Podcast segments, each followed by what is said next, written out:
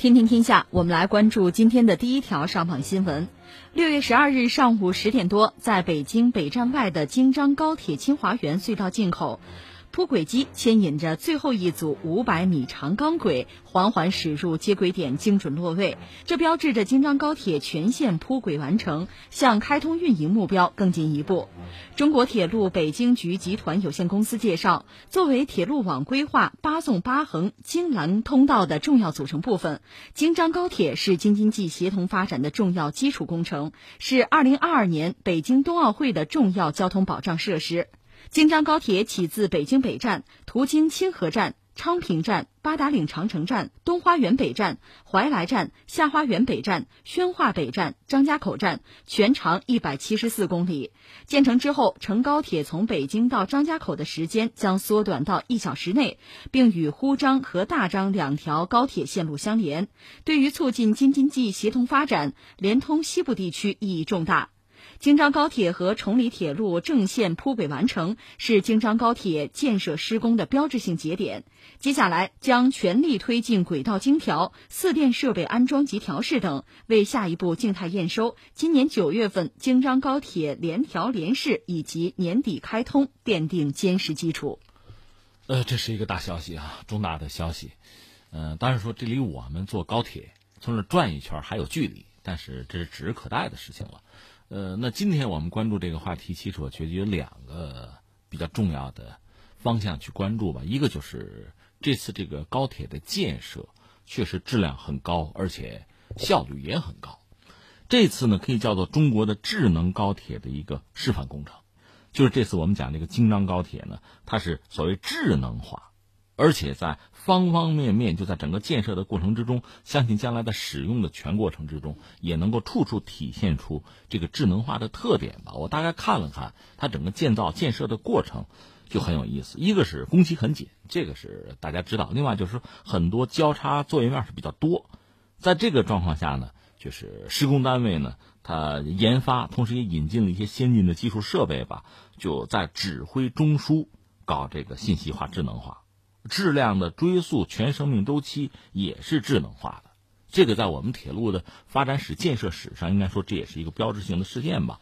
我看很有意思，比如我看他报道讲那个八达岭长城站那个站房建设的时候，他们做到什么程度呢？就说，呃，用这个二维码，用这么一种特殊的方式贴在施工的地点，工人用手机扫这个码，就可以直观的看到怎么样进行操作，这施工起来效率很高，返工率就特别低。就已经做到这样一个地步，这真的用日新月异这四个字来概括。嗯，那我们是我们做媒体的，你看我自认为天天在看新闻，但是你想自己在在一个房子里，也咱不叫闭门造车吧，咱们属于闭门看车吧，是这么一个角色。其实你看一说铁路建设，我也知道有的地方很难，隧道什么盾构机、大型盾构机，我们机电狂魔，这个从理论上我们知道。但是真正施工现场是什么样？我看了这个报道之后，真是觉得太震惊了。嗯，你想，一个工人掏出手机，啪扫个二维码，哦，大概看看知道怎么干，这太神奇了。这种方式，你看每一个工人，每一个施工的员工，拿出手机来都可以这么干。这是一种什么样的组织的方式？就什么样的这种就施工的进度？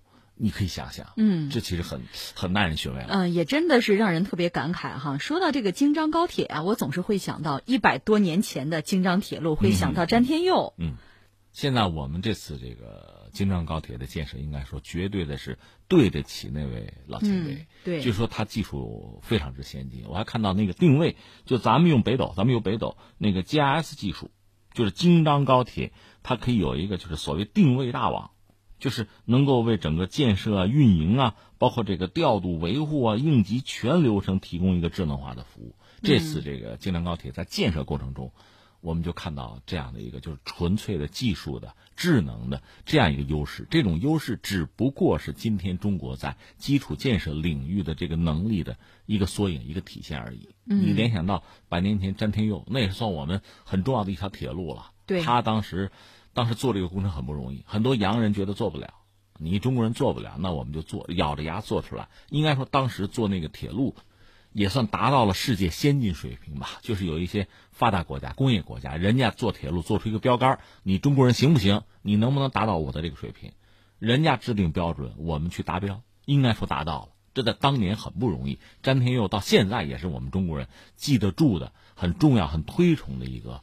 呃，算是一个铁路建设的大师吧，基础建设的一个设计者。那今天我觉得形势就有所不同了。我们说我们对老前辈应该是有所超越的。今天可以说很多技术、很多标准是我们做出来的。你现在能不能打我的标？就像我这样的精度，我这样的效率，我把活干出来，你能不能做到？前两天我不是看有这国外网友就是夸中国，说你看我们看场电影的功夫，他们把一桥拆了。基建狂魔吗？我们有这个本事吗？现在是我们走到最前列去，我们制定标准，我们把自己做标杆，我们的工程建设的速度啊，我们的能力，全世界你们来比，你们跟我来对标，这是我们现在的实力，所以这个还是非常让人振奋的。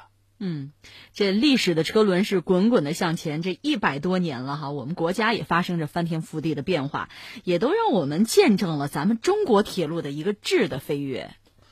对，当然现在我们说这个话哈，因为没有去亲自体验过，可以稍等。呃，开通之后，咱们一定要做一次去感受一下。对对，相信特别到这个冬奥会的时候，嗯，就是我们河北台我们的频道估计也会有记者，搞不好就会坐在高铁上和大家就谈，对，发报道。到那个时候，虽然没几年了啊，但那个时候恐怕已经不是简单的什么视频啊、什么音频的什么直播了，可能会有更先进的玩法了。咱们就就期待就是了。总之，这是一个值得关注的一个方向。还有一个方向呢，就着这个就京张高铁的这个贯通吧，我倒觉得我们真的是就得到了一个张家口人，我们河北人哈，包括全国的朋友都得到了一个重新去了解和认识张家口的机会。嗯，因为张家口怎么说呢，在历史上其实它是一座名城，但是就作为我们河北人，我们是不是真的了解张家口，其实是汗颜的。不好意思，了解不多。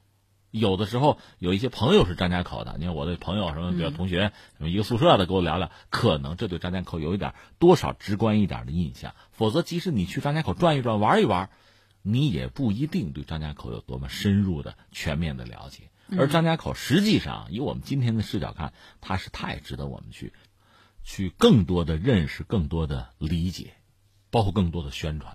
说到张家口呢，呃，一个我就想起什么呢？他们可能自己有这样的一个宣传的口号，说两个走来嘛。一个就是讲到泥河湾，泥河湾文化，就说张家口文化的特征之一是东方人类从两百万年前的泥河湾走来，有这么一个说法。另外呢，张家口市的那个涿鹿涿鹿县吧，皇帝战蚩尤之后统一华夏民族，那就是说这华夏民族也从这里走来，有这么两个走来。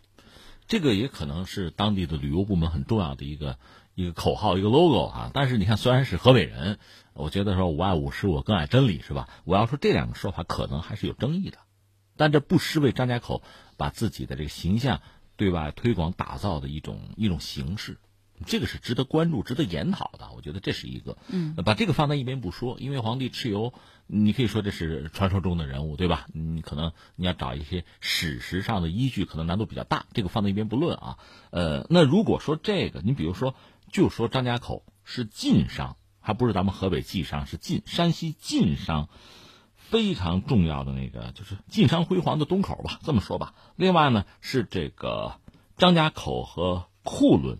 库伦现在就是乌兰巴托嘛，张库大道，对吧？张库大道，张家口肯定是起点了，那就是全国皮货的一个权威定价市场就在张家口。嗯，在历史上讲，其实它在就是北方，在这个商贸整个在这个市场环境里，它的地位是非常独特和重要的。嗯，那到了这个清末呢，其实它也算是一个很重要的北方嘛，一个涉及到国家命脉的一个口岸。这个一点也不夸张。另外呢，呃，它也是刚才你谈到中国第一条这个铁路，就是京张铁路，另一个重点就这儿张嘛。嗯，当然，另外在历史上有个察哈尔省呗，它是省会，只不过在这个呃历次就是行政区划的变革之中，逐渐的察哈尔省没有了，这个省会当然也就不复存在了，就是张家口。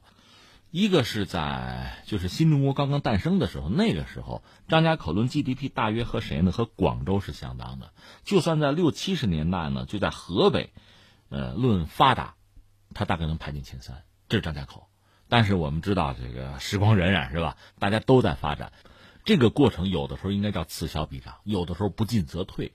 呃，这里边主客观因素就太多了，我们今天也不分析那么多。但总的来说，张家口今天不管是在河北省还是在全国范围内，你看它的这个发展，它的规模就比较靠后了，或者说比起当年，嗯，比如当年这个你说清朝，我们说比那个时候，或者比这个新中国成立之初，比那个时候，我们看它在就经济的这个版图上的那个分量。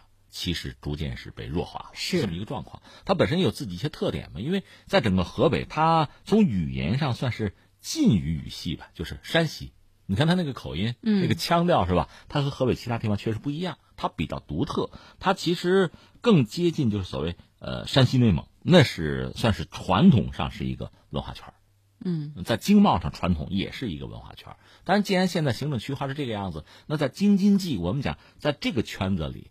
他怎么谋发展，确实是一个问题。对，这里边需要自己努力，需要下决心，同时呢，需要找到合适的路径，有一个呃，应该说明确的又能够达到的目标。哎，正好你看，在京津冀这个圈子里，现在又到了一个这个冬奥会，嗯，那这显然是一个非常好的时机。确实是这样，随着交通的便利，也肯定会带动张家口的经济，那张家口也会得到更好的发展。对。呃，这还是我们中国人的传统的那个那个路数吧，就是要想富先修路。你看张家口要发展有几个前提，现在基本上就具备了。最新的是这个铁路高铁，那之前你看就是呃张石高速有了，另外呢张城也是这个高速，另外那个张唐是有铁路的，是不是搞得也差不多了？就是。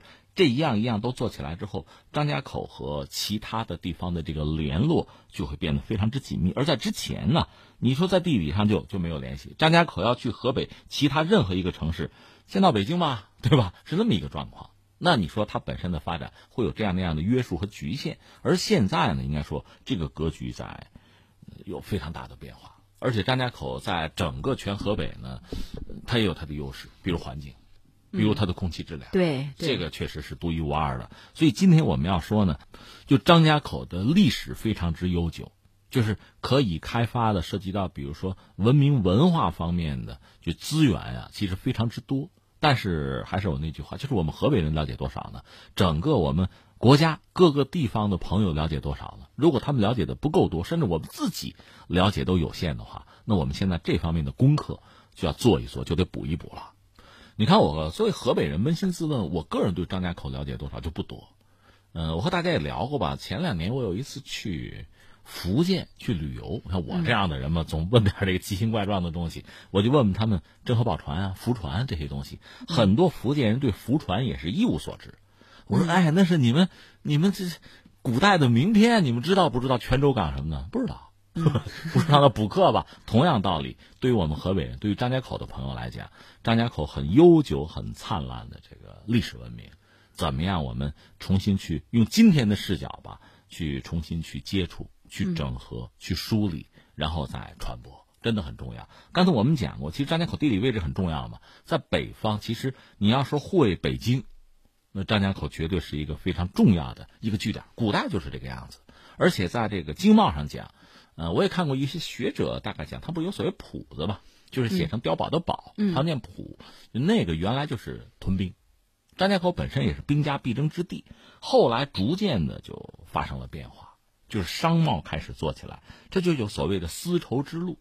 如果一定要细分丝绸之路的话，张家口它等于说它是在草原丝绸之路上很重要的一个点，而且它起了很关键的作用，甚至我还看到有学者建议说。这个可以就是四个丝绸之路嘛，可以集体去申遗啊，通过这种方式扩大自己的影响力啊。确实，当年张家口也是很重要的，就是就陆上贸易的贸易区的一个重要节点吧，一个枢纽吧，确实是这个样子。甚至还有人提议说，你看，如果有这个中蒙俄这样一个经济走廊的话，张家口也会有自己的机遇啊。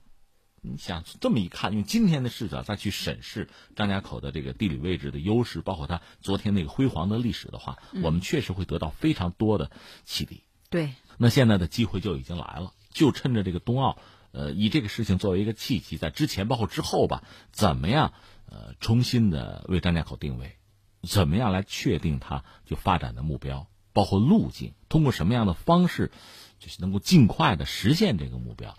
这现在确实是张家口的朋友，包括我们河北人吧，都应该认真考虑的。嗯。